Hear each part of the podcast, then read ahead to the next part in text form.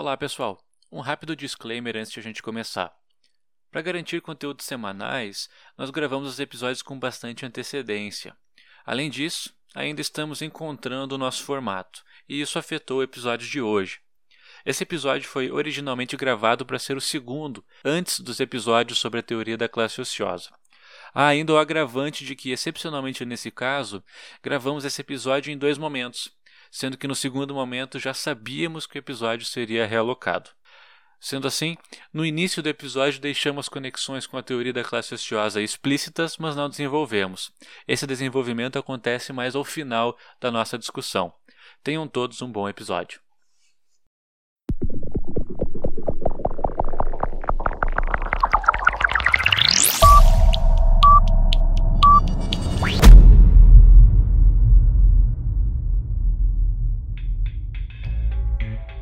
Senhoras e senhores, sejam todos muito bem-vindos ao Economia Underground, um podcast institucionalista. Eu sou Fernando Krauser, economista e curioso da história das ideias econômicas. Eu sou Felipe Almeida, professor de economia da Universidade Federal do Paraná e ainda estou surpreso por dormir deitado não ser natural ao ser humano. Eu sou Manuel Ramon, economista, professor da Universidade Federal do ABC e eu sou favorável, continuo favorável a, aos abraços. Coisa fofa. É, é, um, é uma pessoa carinhosa. Demais. Né? Sempre, sempre. Me diz aí, Manuel, você já tomou sua cloroquina Sim. hoje? Hoje eu não. Não, mas a gente vai começar assim mesmo, cara. Eu achei que tu tava zoando. Quando tu falou, eu achei que tu tava zoando, cara.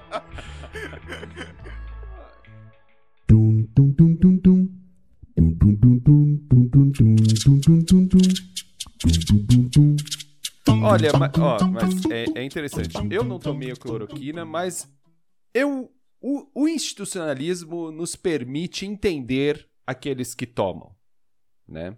E, e permite também aqueles que não tomam? Claro, claro. Nos permite entender os dois. Né? Isso é uma coisa interessante do institucionalismo, novamente, né, sempre levantando a bandeira, porque essa é a função do podcast, né, é que ela não trata o outro, como a gente viu no, no podcast anterior, como o estranho, o bizarro, o inadaptado, né, mas as ferramentas do institucionalismo te permitem entender realmente é, o comportamento do, do outro. Se ele toma cloroquina, ele te permite entender isso. Por que ele toma cloroquina?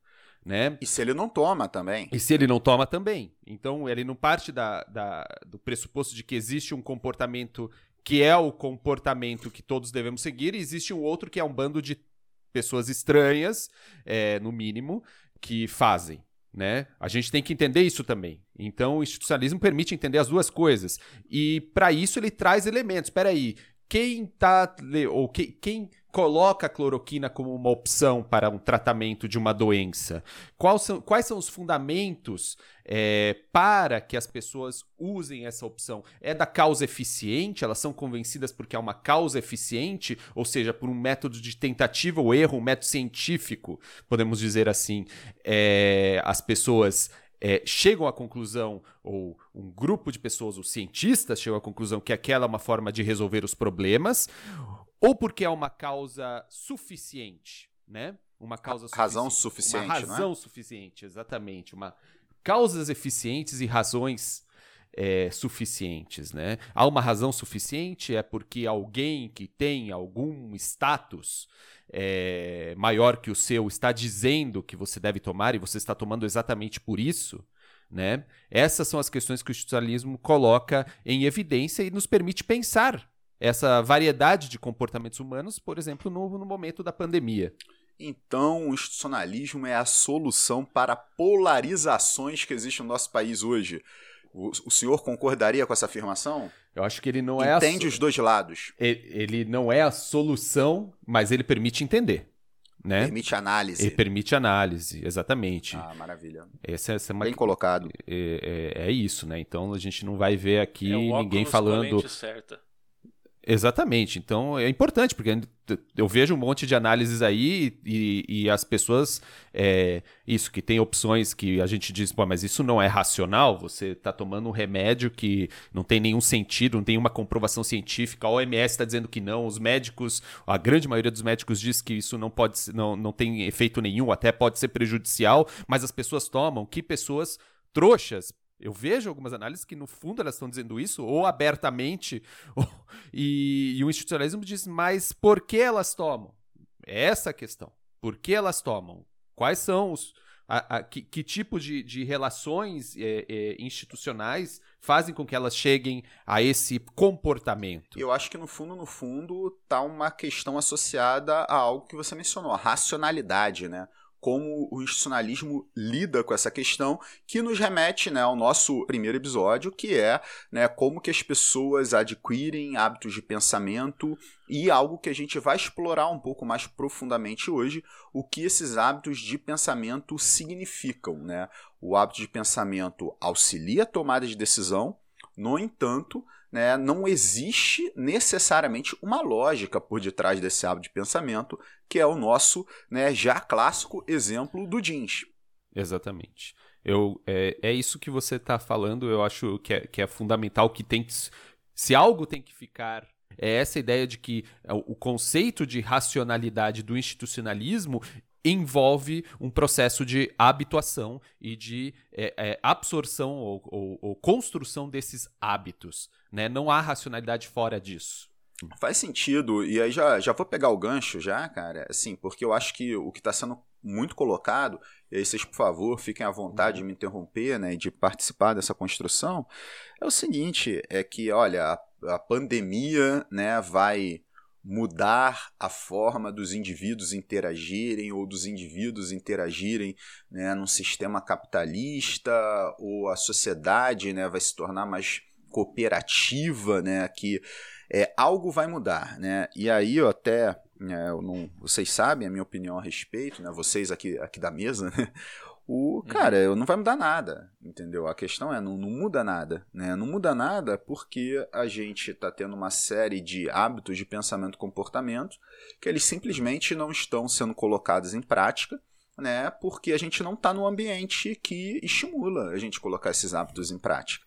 Né? Igual o indivíduo que, é, por questões de trabalho, estudo tal, vai morar né, dois anos né, em outro país, qualquer que seja esse país, que não coloca os seus hábitos que foi constituído né, na sua nação pátria em prática. Esse indivíduo volta né, para sua nação ele volta a se comportar daquela forma, volta a pensar daquela forma. Né? Uma questão né, de você não tem né, um, uma causa efeito né, no, no ambiente que você está e a decisão que é tomada, né, mas esses hábitos eles vão sendo criados né, no, no processo de socialização né, das pessoas. Então, quando a pandemia acabar, né, quando a gente voltar a ter interação, volta tudo. E outra questão, uhum. né? É, eu, essa minha análise diz respeito a quem está fazendo isolamento social.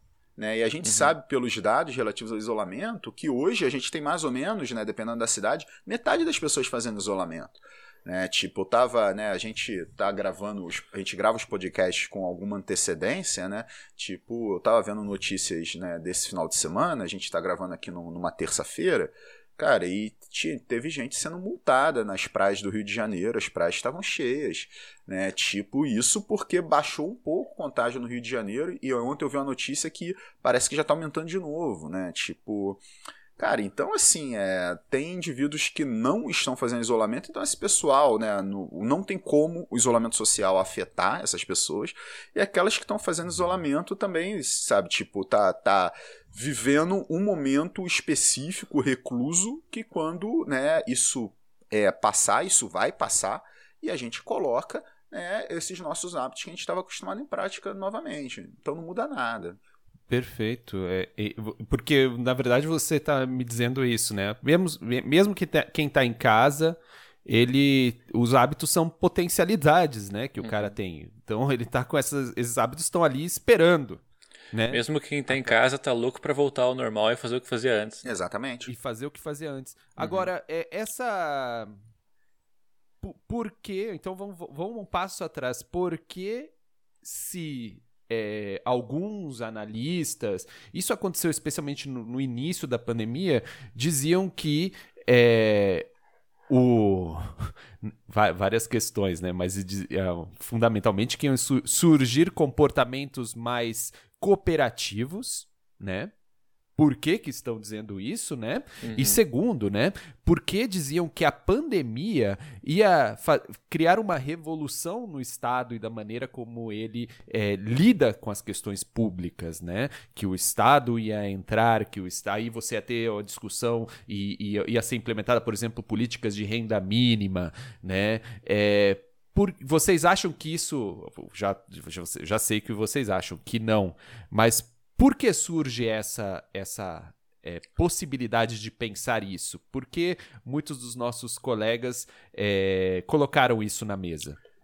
É, não, na verdade, a, a, questão da renda mínima, ela é, é, antiquíssima na economia, né, tipo, na ciência é. econômica, é. na, na política, isso aparece, né, como é, algo, é, muitas vezes é colocado como algo muito recente, ou como né, uhum. algo que originalmente vem do, do Suplicy, né, na, nossa, mas na uhum. economia sempre se discutiu né, essa questão de renda mínima e você tem inclusive economistas liberais que defendiam lógica de, de renda mínima, sabe?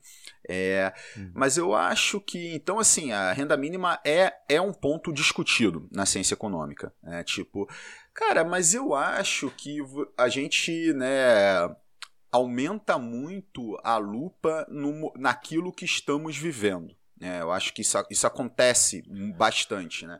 Então as pessoas estão vendo né, a pandemia como uma, uma disruptura muito grande para a organização da nossa sociedade, porque nesse momento a gente tem que estar tá fazendo isolamento social, a gente tem que estar tá trabalhando de casa, né? a gente tem que estar tá tomando precauções ao sair de casa, né? a gente não pode né, estar né, no, nos relacionando com as pessoas que não moram nas nossas casas da forma como a gente vinha fazendo antes.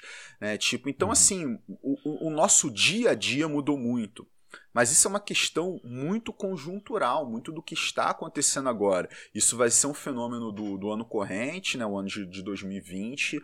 Pode ser que isso ainda impacte em 2021. Né? Mas a partir do momento que a gente tem né, a produção em massa de vacina e a gente já tem bons resultados em relação à vacina, a gente vai retomar as nossas atividades normalmente, né? Isso vai acontecer, uhum. sabe? É, e aí, claro, né, que tem que se mencionar que nem todas as pessoas podem fazer isso, tem pessoas, né, que de fato têm que executar suas tarefas laborais, né, fora de casa, né, principalmente profissionais da saúde, profissionais da segurança, né? Tipo, no entanto, né? Tipo, a gente não pode extrapolar o que está acontecendo nesse momento né, pra, tipo, pra frente, entendeu? Tipo, porque uhum. você tira esse contexto, né, tipo, esse contexto não é mais levado em consideração. A gente vai retomar, né, o contexto anterior. Né? Eu, eu pô, cheguei a ver, a ver vídeos de pessoas discutindo que o comprimento iria mudar, né, que as pessoas iriam, iriam se uhum. cumprimentar de forma Nossa. diferente. Né? Não, isso não vai acontecer. Isso não vai acontecer. Claro Sabe por quê? Uhum. É, desde quando né, nós nos cumprimentamos no Brasil com apertos de mão, dependendo né, do, do, nível de intimidade entre as pessoas, ou até né, da, da cultura local, abraço, beijos, entendeu? Uhum. A gente Sim. sempre fez isso e a gente vai voltar a fazer isso. Né? A gente não vai ter uhum. uma grande modificação. Agora, possa ser Sim. que de fato você se torne um pouco mais receoso em relação à sua higiene pessoal e passe a carregar um álcool gel com você, né? Que antes das uhum. Refeições você passe um álcool gel na mão, uhum. né? Tipo, cara, é, pode ser, mas eu acho que uma série de pessoas já tinham preocupações higiênicas, né? Tipo, e talvez Sim. sejam essas pessoas que vão ser mais afetadas, assim. Era uma lógica que essas pessoas já tinham. Obviamente, pessoal, quando eu, quando eu relato nessa né, questão de voltar é, à normalidade, né, as pessoas retomarem as suas atividades e não trabalhar mais em home office, né, tipo, eu Estou destacando né, um cenário de algumas pessoas privilegiadas que conseguiram manter as suas atividades de trabalho né, em suas residências. Né? A gente, como eu já mencionei, né, pessoal associado à saúde, associado à segurança, né, mantiveram as suas atividades fora de casa. Infelizmente, né, a gente tem dois tipos de, de tragédias né, na pandemia. Né? Uma né, é o elevado número de óbitos por causa da pandemia, né? É algo extremamente trágico, assim, né? Várias famílias perdendo membros, assim.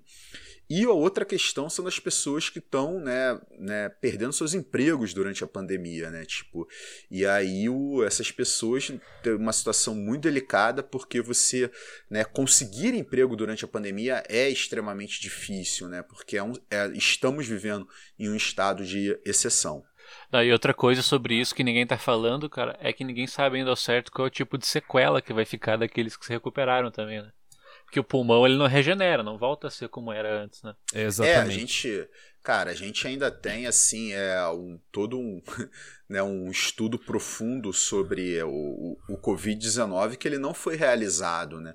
O meu é. pai, é. o meu pai ele, ele enfatiza muito assim que Pô, lembra qual eram as recomendações do Mandetta no início da pandemia? Era hum. não use máscara, né? Senão vai faltar uhum. para os profissionais de saúde, só use se você é, tiver com uhum, sintoma. Exatamente. Cara, que é totalmente diferente das recomendações que a gente tem é. hoje, que é não saia uhum. de casa sem máscara e tal. Cara, é porque a gente não conhecia o uhum. Covid-19, uhum. né? A gente está conhecendo. A gente não sabe exatamente quais são as sequelas, né? E tudo mais.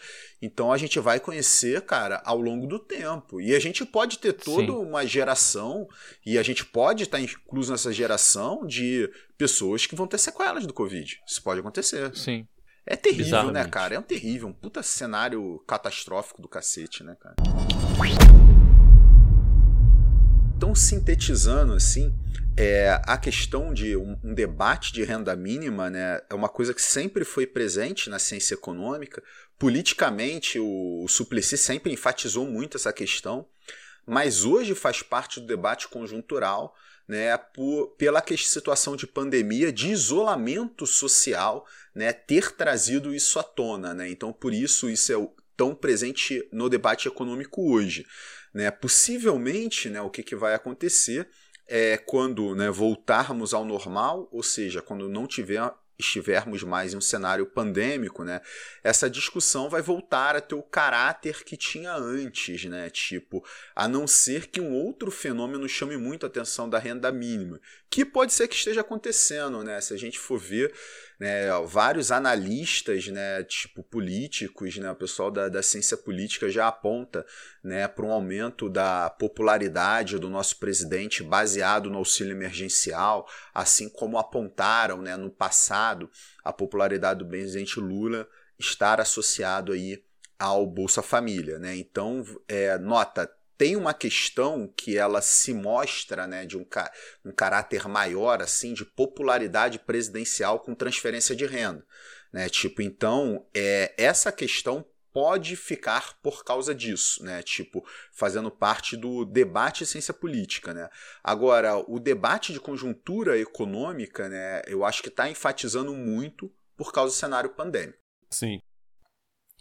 Talvez, Manuel, respondendo hum. sua pergunta, seja um tipo de projeção de desejos né, de mudança. Quando você está falando que o mundo vai mudar a partir de agora, né?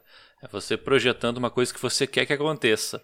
Sim. Mesmo sim. que, conforme a gente vai debater hoje, aparentemente é muito pouco provável que isso vá acontecer de fato. Né? É, o institucionalismo permite isso, né? Você fala, uhum. ok, eu desejo que uma coisa mude, mas e as instituições, né? É, é. que eu, eu lembro desse tem um livro do Leon Festinger, né? Que se Opa! chama oh! When Prophecy Fails. Oh, sacou o livro? Opa! Pode, pode, pegar ali. Pode não, pegar. não saquei, sacou não saquei. Não saquei. No Ainda não. Não está aqui, não está aqui. Institucionalizado. Não, porque esse livro é fundamental, porque ele, ele é um livro de 54, né? E ele narra ali um grupo de.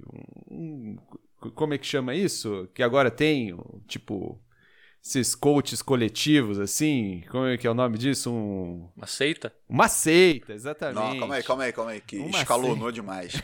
De... como que a gente vai de coach coletivo para seita? Eu gostaria né, dessa explicação. Não, sem, não, sem não. ofensa, tá, pessoal? Não, sem of... a gente conversa sobre os coaches coletivos. Daqui a pouco eu acabo no coach. Daqui a pouco eu acabo. Isso aqui começa numa seita, mas acaba em outra, né? É... Mas o, o, o, Festinger, né? Ele fala sobre uma seita que chama The Seekers, né? Esse livro é de 54. E os The Seekers, eu acho que é lá em Salt Lake City, é... Utah, né? E eles estavam estavam eles diziam que tal dia, tal hora ia vir uma nave espacial ia pegar eles, né? E a Terra ia ser destruída e eles iam ser levados para outro planeta. Acontece que isso não aconteceu, né? Não ocorreu. Quem diria? Quem diria, não?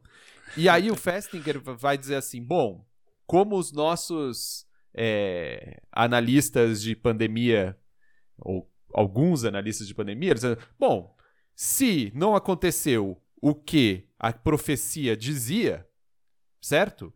Essa comunidade, essas pessoas, essa seita iria, vai acabar, né? Vai acabar porque a profecia. E o que, que acontece? Que, que o Festinger viu? Não, não acabou. Por quê? Porque eles acharam alguma resposta ali que era um, um novato que tinha chegado, coisa assim, que, ou seja, as coisas não estavam 100% certas para eles serem resgatados e para a Terra acabar, né? E aí a questão é essa.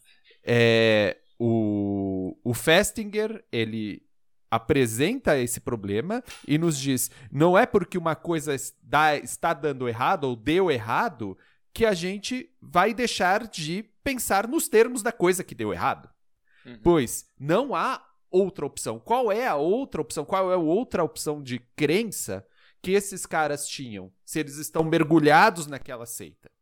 Não há outra crença né, que responda para aquela realidade que eles estão. Então eles vão continuar aquilo, eles vão adaptar aquela realidade ou aquele acontecimento às crenças que eles têm, né, aos hábitos de pensamento que eles têm na cabeça deles. Felipe quer falar algo, ele está, não, ele está se controlando, o... eu sinto, eu sinto. Não, não, é, esse não é a teoria da dissonância cognitiva, esse livro, né? Qual que é esse livro? Sim, ele vai apresentar. Sim, é, que é o... É, é no livro é, A Teoria da Dissonância Cognitiva. Não, não, esse é no When Prophecy, Prophecy ah, Fails, tá, okay. né? Mas não, tudo não, se é encaminha, é... né? Se encaminha. Não, é porque a teoria da dissonância cognitiva é de 57. Aí você certo. falou 54, eu imaginei que você estava falando de outro livro, de fato. Exatamente, não, é outro livro. Mas veja, a, a, a discussão é a mesma, né? A discussão é a mesma. Você tem que ter essa opção, essa crença como uma opção, para substituir a crença anterior. Mas e se você não tem? E, é pra, e, e, e, e para mim, o que, o que acontece hoje é isso. Não há a outra opção.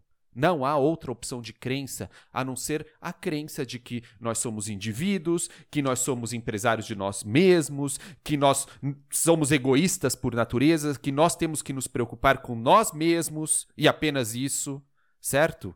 de alguma maneira justificar a exploração e mesmo justificar sendo explorado em algum outro termo. O Fernando ia falar alguma coisa. Não, aqui, aparentemente a gente está concordando, então. É muito pouco provável que esse cenário pandêmico gere algum tipo de mudança significativa em termos organizacionais na sociedade, né? O, o que me preocupa em colocar isso nesses termos é a gente talvez uh, sem querer vender a ideia de que as coisas nunca mudam ou que existe algum parâmetro estático institucionalmente falando. E não é isso que a gente está falando. Né? As coisas não. eventualmente mudam, mas Sim. elas não mudam com essa facilidade que muitas pessoas têm vendido uh, cotidianamente. Né? E, e não muda disruptivamente. Né? É um processo de causação cumulativa né, como a gente tão bem vai discutir na, no, no, nosso item, não é item, né? Nosso quadro debates. Exatamente. Perfeito. É, e, e, e, nota, essa questão que o, que o Manuel Ramon explica da, de você precisar de uma crença, você precisar dar uma lógica né, para uma tomada de decisão, né, vai nos leva né, ao, ao, início da nossa discussão aqui no mundo institucionalizado, né, tipo, por que, que algumas pessoas né, vem na cloroquina, né, um possível medicamento em relação ao Covid-19 e outras pessoas não. Uhum. É, isso tem a ver com é, a conexão que cada uma dessas pessoas faz com é, crenças entre aspas, né? Por que crenças entre aspas? Porque tem aquela pessoa, né, tipo, que é, vê né, nas orientações de um líder, né, seja quem for esse líder, né? A chefe ou chefe de uma família, né? Tipo, é, o chefe, a chefe no trabalho, prefeito, né, uma pessoa de referência na família, né, um governador, um, uma pessoa de referência na, na, na comunidade, o, o, presidente da república, a presidente da república, né, essa pessoa vê né, nos apontamentos né, de quem exerce a liderança, né, como, olha, essa pessoa está ali, está exercendo a liderança da, da minha coletividade, da minha nação, da minha comunidade, né, tipo, eu devo levar o que essa pessoa fala em consideração.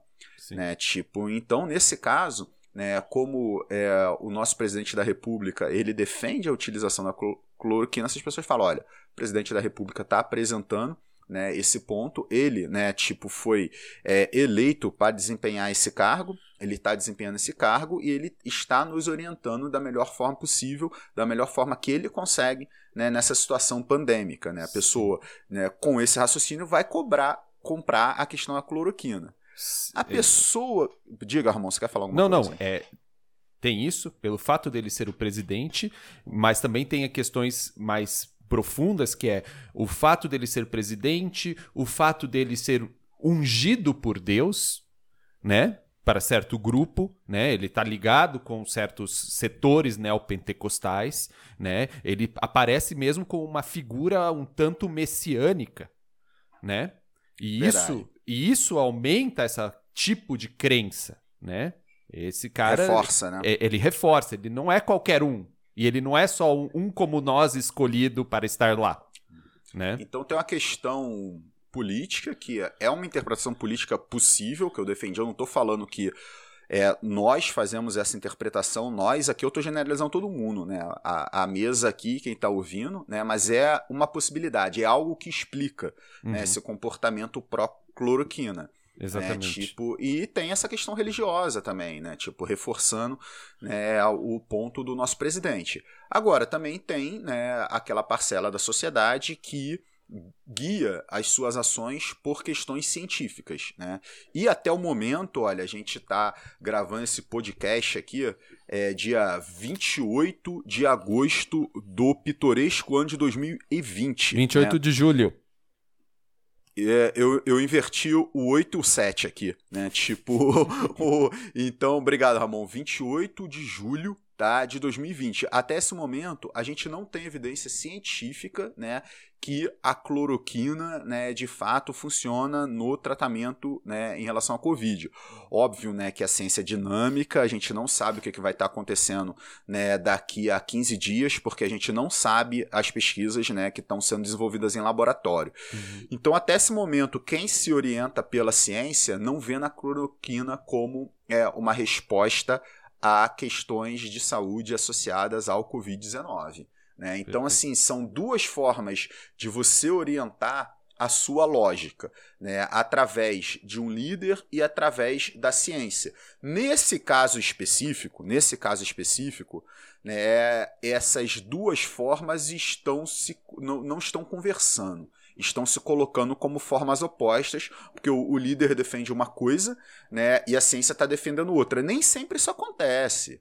Né? Tipo, muitas vezes né, há uma coincidência né, de, de liderança e de ciência né, e tudo, mas essas são as formas que a gente né, consegue estar tá analisando as pessoas que creem na utilização da cloroquina e as pessoas que não creem. É o que parece que vocês estão falando que existe um fenômeno de pertencimento, talvez?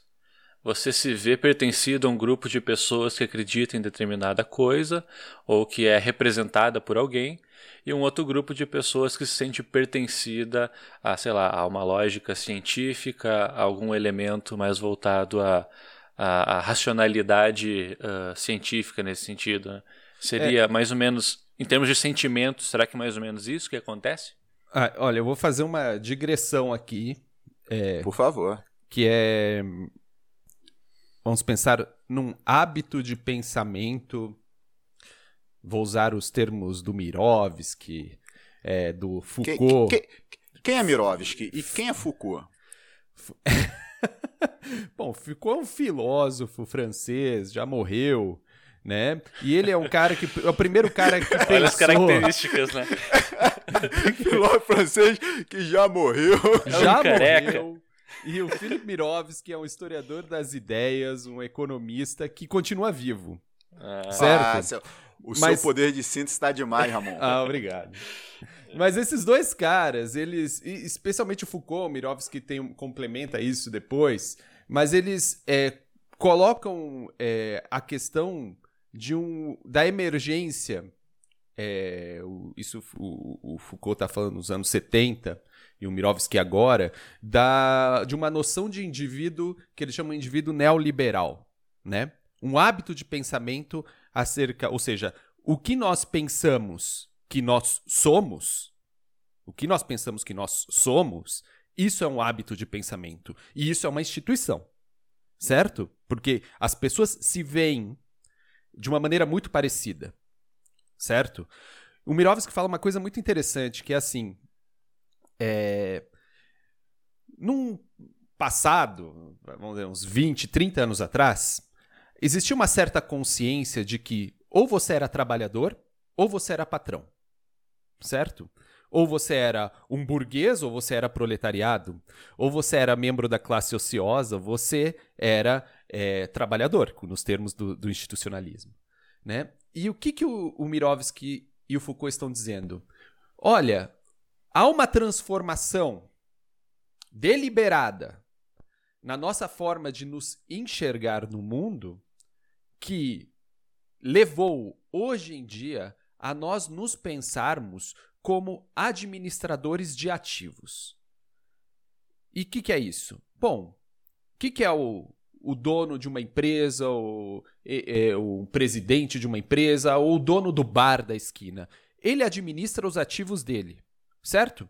Ele compra, ele vende, ele compra coisas baratas, compra coisas caras, ele vê o que está saindo e compra essa coisa, certo? E vai, ele vai administrando o negócio dele. Contrata pessoas, manda embora pessoas, certo? Se arrisca em novos campos. E como o trabalhador, o cara que se via como trabalhador, se via em oposição àquele que o empregava, se enxerga hoje em dia? Nos mesmos termos. Esses caras vão dizer, é nos mesmos termos. Por quê? Porque você, hoje em dia, começa a se enxergar, ou já está se enxergando há algum tempo, como um administrador de ativos pessoais. Então, quais são os meus ativos pessoais? Ah, minha educação. Minha educação é ativo. O que eu tenho que fazer? Investir. Investir da minha educação, porque isso vai me dar uma rentabilidade futura.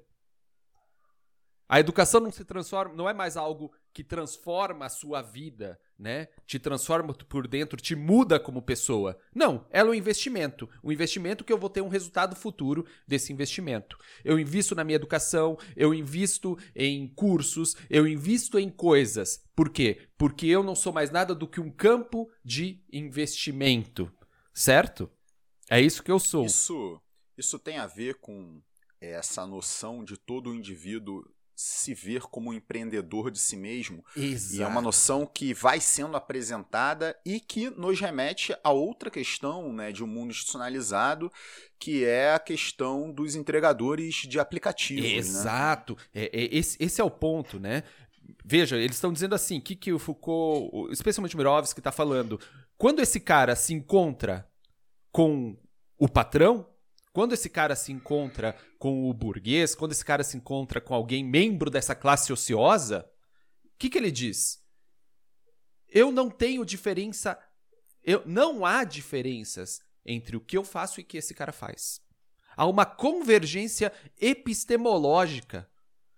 Se num passado eu me op- meus interesses não são os interesses dele, agora quem que ele é? Ele é um administrador de ativos. Quem que eu sou? Também um administrador de ativos. Eu sou empreendedor de mim mesmo e ele é um empreendedor do negócio dele. Nós não temos diferenças. Só que aí por trás disso, o que, que você tem? Aquele mundo real, né? Em que essas relações, ou, ou seja, essa instituição do indivíduo empreendedor que você está falando, ela serve para o quê? Para aumentar a exploração, né? E aí você vê os nossos é, amigos é, entregadores se rebelando, né? E talvez é o único grupo que se rebelou no momento de pandemia, né? Talvez a grande notícia da pandemia é isso, essa mobilização. Né? Porque ela vai contra essa instituição de que, peraí, somos todos empreendedores de nós mesmos, né? Esse negócio, né? Saia da zona de conforto, né? A questão do sucesso individual, né? A vida administrada, né? Tudo isso é, que faz parte do que da agenda dos coaches, voltando agora aos coaches, por isso começamos com a seita ali Não. dos seekers. Estão adorando, os coaches estão adorando o podcast. Mas é isso. O que é um coach? Um coach é um cara que te ajuda a administrar essa sua vida, né, de empreendedor de si mesmo, né? E é, na verdade, você tem esse apagamento das diferenças entre essas classes que o institucionalismo vai colocar claramente, né? E, e é isso, né? Temos o, o ponto é esse. Por que mudaria esse indivíduo depois da pandemia? Por que ele se transformaria em outra coisa? Não se transforma porque não há opção. Então, aonde está nesses anos de treinamento que nós tivemos, como que, esse hábito de pensamento inculcado nas nossas cabeças de que temos que ser empreendedores de nós mesmos, né? Obter sucesso material, certo? Esse sucesso individual.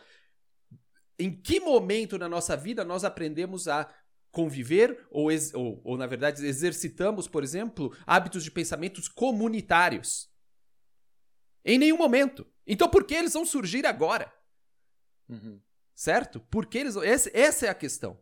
É, eu estava escutando o rádio ontem e os, já tem cara falando. Não, porque essa crise é, é, foi uma oportunidade de negócios para tais e tais caras.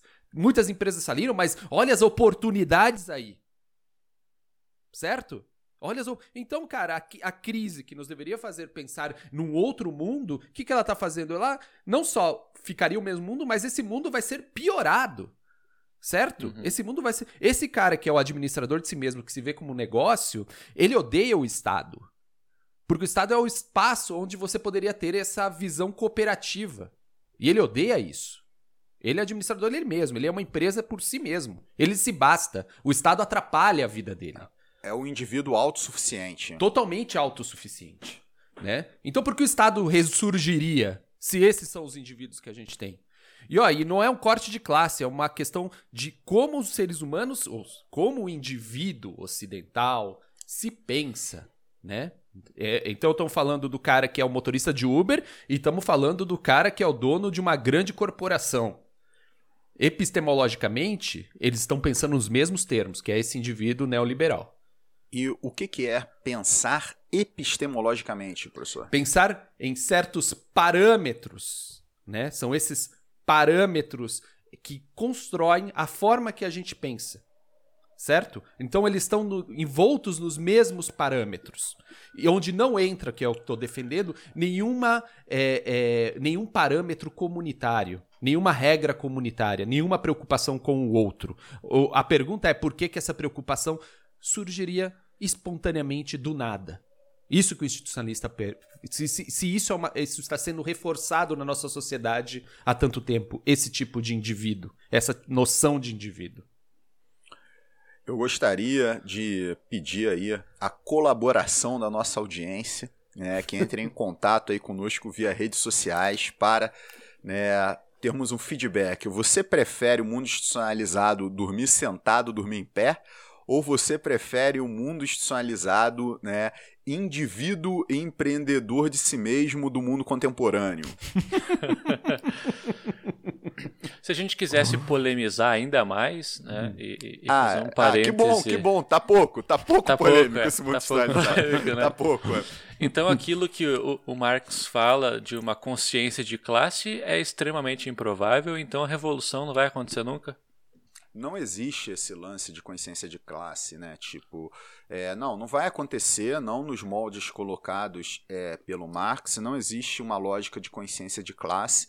É, pelo seguinte, é, daqui a. A gente está gravando o episódio 2. No nosso episódio 4, nós discutiremos um fantástico livro que foi um best-seller né, nos Estados Unidos, Europa, virada do século XIX para o século XX, que é traduzido como Teoria da Classe Ociosa. O autor desse livro já foi citado nesse podcast aqui, é, no seu primeiro episódio, o Thorstein Veblen. Né? A grande questão é que você é, tem dentro de um, de um sistema capitalista de produção um processo de emulação. Né? Na verdade, né, os indivíduos dentro desse processo, né, eles são é, empreendedores de si mesmo, né, eles defendem a mesma lógica, porque o indivíduo empreendedor de si mesmo que não está né, levando a sua vida como gostaria, ele está buscando levar. Né? Uhum. Então, o sujeito né, que não tem um rendimento, que não tem um salário, né, que acha que é compatível com aquilo que é, gostaria para sua vida, essa pessoa está buscando ter. Né? Essa pessoa está buscando a ascensão social. Né? Tipo, então, na verdade, a ascensão social é você olha para a estrutura da sociedade e você fala, pô, não, não tá legal aqui para mim. Eu quero melhorar como uhum. que eu faço para melhorar. Nota que eu estou resgatando essa questão do Ramon, que uhum. o Manuel Ramon destacou, do indivíduo se ver como ativo, do indivíduo se ver como um empreendedor de si mesmo. Cara, esse sujeito, né, ele você pode, assim, de uma, de uma forma super econômica, através da, de salário, através de renda, você colocar ele dentro de uma classe social. Né? O que importa para a economia institucional é esse processo de que em classe social esse cara se vê. Né? Aonde ele quer chegar. Porque Exato. é isso que vai é, moldar o hábito de pensamento desse indivíduo. Né? Então, nota, você não tem uma consciência de classe porque os indivíduos eles estão olhando para outras classes, querendo se tornar uma outra classe. Porra, Fernando, como é que tu vai revolucionar um sistema que você precisa para você ascender socialmente? Uhum. Esse é um ponto que o institucionalismo coloca. Né? Os indivíduos, né? O indivíduo, você pega o cara que está mais ferrado na sociedade, mais ferrado. Se esse cara vislumbra uma ascensão social, ele não quer uma modificação na uhum. sociedade, na estrutura socioeconômica. Né? O que ele quer é meios para ascender socioeconomicamente. Né? Então não tem revolução, sabe? Não tem uma grande modificação. Né? E, aliás, não ter grandes modificações né, é um grande contexto para aquilo que a gente vai estar debatendo. É, é, o sonho isso... do oprimido é se tornar o opressor. Exatamente. É, é, em, linha gera... é, em linhas aí, gerais, em linhas gerais seria sim, isso. Aí vamos pro Paulo Freire, né? É, exato. Puta, agora, velho. Não, não, mas, a mas gente já citou Marx e Paulo Freire, a gente já... Não, mas o, o, o ponto é exatamente esse, né? Que é, ao, ao vislumbrar, ao buscar essa chegar perto né, das classes onde ele se acha que deve pertencer e tentar se afastar das classes ou dos tipos de comportamento que ele não quer pertencer, então essa busca de ascensão social, como isso animando a nossa vida, que é isso que o socialismo está dizendo, é isso que anima a vida do ser humano, é, no ser humano é, já pós-barbarismo, a gente vai falar isso quando Ei. for falar do Veblen. É, ou seja, não é uma natureza humana, isso é importante, eu quero é só isso para deixar claro, não é, é, parte da natureza humana isso, né? É uma construção tá. institucional do mundo ocidental. É Igualzinho isso que o dormir tá deitado. É. Igualzinho isso. dormir deitado, isso aí. Igual dormir deitado. Dormir deitado e buscar ascender socialmente fazem parte de um certo mundo. Né? E o Veblen está falando desse mundo. Do mesmo, Mas do ao mesmo tentar mundo. isso, do mesmo mundo, é, de essa busca por ascender no ranking social ou buscar um maior status justifica as regras de exploração na qual esse indivíduo está submetido, né? Então, ao eu buscar é, subir do status, eu justifico as regras de, de, de, exploração as quais eu estou aqui sendo explorado, né? Uhum. E isso que mantém o sistema ou a estrutura funcionando.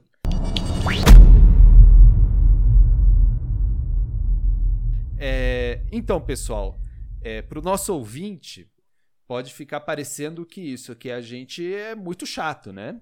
Porque o institucionalismo está dizendo é, existem certas instituições, certos hábitos de pensamento, e eles são é, conservadores por si só, exatamente por serem hábitos de pensamento compartilhados, eles têm essa prevalência ao longo do tempo, eles se sustentam ao longo do tempo, né? Então vocês estão me dizendo assim: olha, temos um indivíduo neoliberal aí, que é, é isso que eu estava defendendo. E esse, isso, é, isso é muito resistente, isso não vai mudar, né? Isso não muda do dia para a noite, né? Então o institucionalista está dizendo que o mundo é do jeito que é e ele vai continuar do jeito que é, né? A gente está estressando isso pro, pro ouvinte e eu acho que a gente tem que falar, peraí, o institucionalismo ele é uma, é, é uma abordagem econômica que ele é histórica e ela não gera uma previsibilidade certeira. Ela diz as coisas como estão acontecendo, mas a gente não sabe o que vai acontecer amanhã.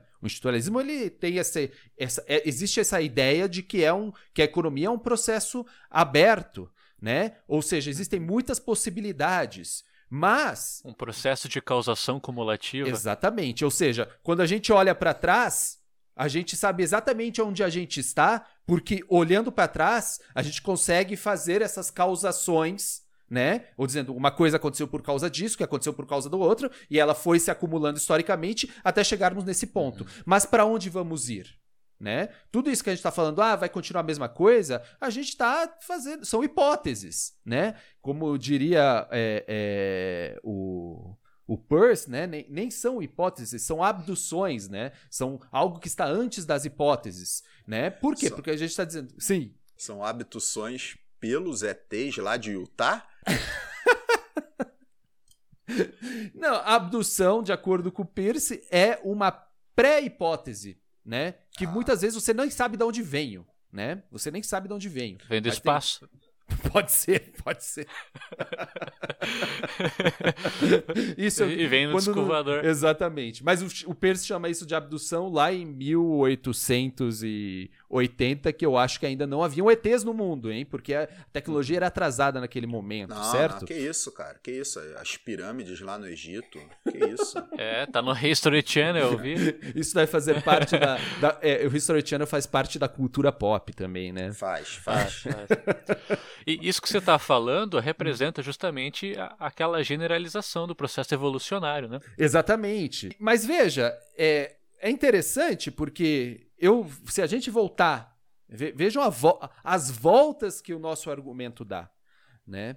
Porque a gente diz, olha, existe uma coisa muito resistente ali que a gente acha que isso aí é, não só vai ficar, mas talvez se potencialize, que é a ideia é que nós somos indivíduos, né? Que nós não temos que nos preocupar com os outros, que não existe nada disso de você ter algum tipo de ideia comunitária, né? Que a sociedade tem alguma significância a não ser como algo instrumentalmente é, construído para você se dar bem, né? Mas objetivamente, quando a gente vai ver esse processo, e eu trago de volta a questão dos, dos motoboys, a gente vê uma coisa que o institucionalismo também busca entender, que é, por exemplo, que é centralmente a ideia de que a mudança institucional está ligada à tecnologia, né? A adoção de padrões instrumentais de ação, né? Algo que a gente vai ver, né? É, em algum momento nesse podcast, né? Que a gente vai trabalhar sobre, é, nisso, né?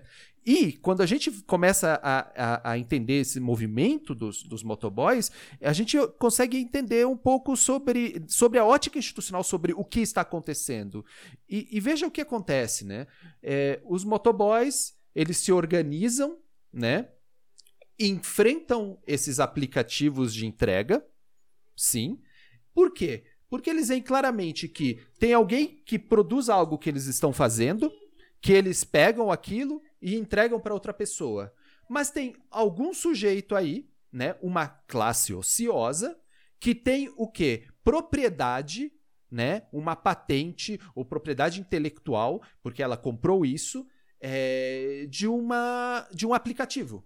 E exatamente por isso que essa é, é, é, é, essa empresa ou essa classe, ou esses membros dessa classe ociosa, podem é, se apropriar né, do, dos ganhos desses trabalhadores. Né? E aí é muito interessante porque o motoboy, ou o conjunto de motoboys que estão conectados através também das redes sociais, através da tecnologia, através dos grupos de WhatsApp, eles começam a discutir por quê? Por quê que alguém tem a prerrogativa de se apropriar de parte dos nossos ganhos somente porque tem uma propriedade de um, uma patente ou tem propriedade intelectual sobre um aplicativo. E eles se organizam, e eu vejo aqui que tem movimentos que estão, é, talvez vão dar certo, né? Que é por que, que os motoboys não têm os próprios aplicativos? Por que não existe um aplicativo deles? Né? Eles estão se organizando em cooperativas, né? eles estão buscando formas de sair dessa relação. Né? E isso é muito positivo. Né? Isso é muito positivo. A autogestão, a cooperativo, cooperativismo. Veja, isso surge do quê? Nesse, nesse mundo que a gente está dizendo, que é o mundo dominado por instituições, por valores é, é, que são dados pela classe ociosa. Ou seja, talvez a gente falar, ia dizer, não temos é, como dizer que vai sair algo novo daí, mas saiu. E talvez saia. E talvez isso seja, isso seja um desafio né? Ou isso seja é, é bater de frente com essa ideia de indivíduo neoliberal. Né? Onde o motoboy não se sente mais empresário de si mesmo, mas se sente parte de uma comunidade de pessoas que trabalham como ele, que são organizadas, e é através dessa organização que eles conseguem ter uma vida melhor. Então, é, Ramon, assim, eu, eu concordo com, com a sua perspectiva. Eu acho que, de fato, né, se a gente vai ver alguma mudança que vem do cenário pandêmico, eu acho que a, essa mudança vai vir por aí, uma, uma reorganização em relação a esses aplicativos que tem como finalidade, né, tipo, ligar o indivíduo A ao indivíduo B e o indivíduo A e B notarem que não precisam deste intermediário, né? E que hoje, né, a elaboração de um aplicativo, ela não é né, tipo nenhum bicho de sete cabeças, isso, né, as pessoas podem estar recorrendo a um novo aplicativo para que isso acontecesse. Então, eu queria chamar atenção para dois pontos. Primeiro, né, nota, é uma mudança mas ainda assim a gente está falando em aplicativos, a gente está utilizando nossos telefones celulares, né? Uhum. Tipo, para utilizar esses aplicativos e tudo mais. Então, assim, é uma mudança, mas não muda o dia a dia dos indivíduos, né? Tipo, não muda a rotina desses indivíduos, né? Tipo, você tem uma mudança que ela está em um determinado contexto. A pergunta que eu quero colocar para você, os motoboys se organizando, né? Gerando um novo aplicativo, eliminando, né, tipo esse intermediário, né, que é um intermediário que é visto, né, como o intermediário que ele vai estar tá deturbando essa lógica né, da, de entregas de alimento, porque é o intermediário que vai estar tá absorvendo né, a boa parte né, da renda gerada pela entrega de alimento. Uhum. É, tipo, mo os motoboys viram, né, se é, unem, fazem esse novo aplicativo, e, esse novo aplicativo dá certo, né, quem pede alimentos passa a pedir por esse aplicativo. É, mas eles não estão sendo empresários de si mesmos? É, então, eu, eu, meu, meu ponto é esse: eles não são mais empresários de si mesmo. Porque o empresário em si mesmo exige a individualidade, né? Porque ele trata a si mesmo como uma empresa. Né? Ele é assim ok, mesmo. ok. E, entendo, e, nesse caso, eles não, tão, não estão se tratando a si mesmo como uma empresa. Eles estão se tratando como uma comunidade, como um grupo maior, né, de pessoas unidas por um certo vida, uma vida que, que poderia que é melhor, né? E aí eu acho que é um grande desafio para a ideia de indivíduo neoliberal, porque eles falam: nós melhoramos de vida graças a que cada um se viu como empresário de si mesmo, ou graças a nós nos unirmos e exigirmos algo importante, né? Exigirmos uma melhoria e construir isso. Né? Eu acho que isso a gente vai recuperar muito bem é, no capítulo em que a gente vai é, é, discutir mudança institucional né, de, de, de, no Veblen e no, no capítulo em. Ou no capítulo. Eu tô falando capítulo? Tá, tá falando capítulo. Não, tudo bem. No episódio que a gente vai discutir essa mudança institucional a partir do Veblen e o episódio que a gente vai falar do Commons.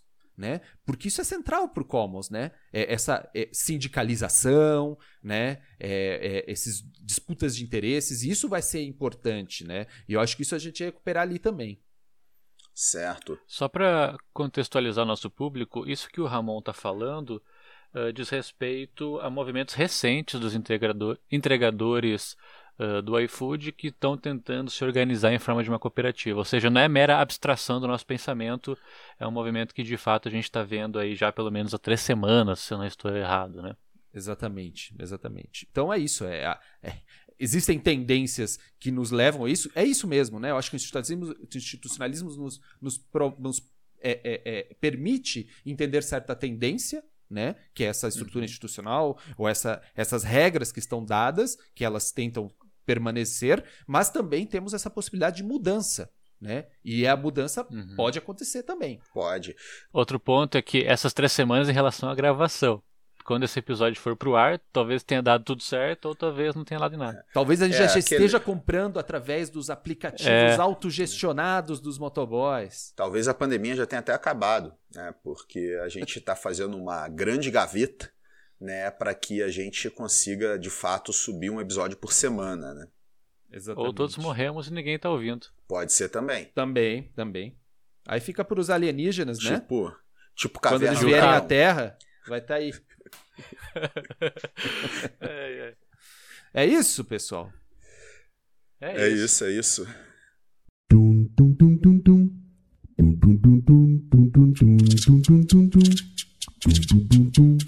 Caro ouvinte, lembro a todos novamente que esse episódio que você acabou de apreciar diz respeito somente à primeira metade uh, de nossa discussão. Pelos motivos já expressados no disclaimer inicial, na semana seguinte daremos continuidade à temática da mudança institucional. Não perca!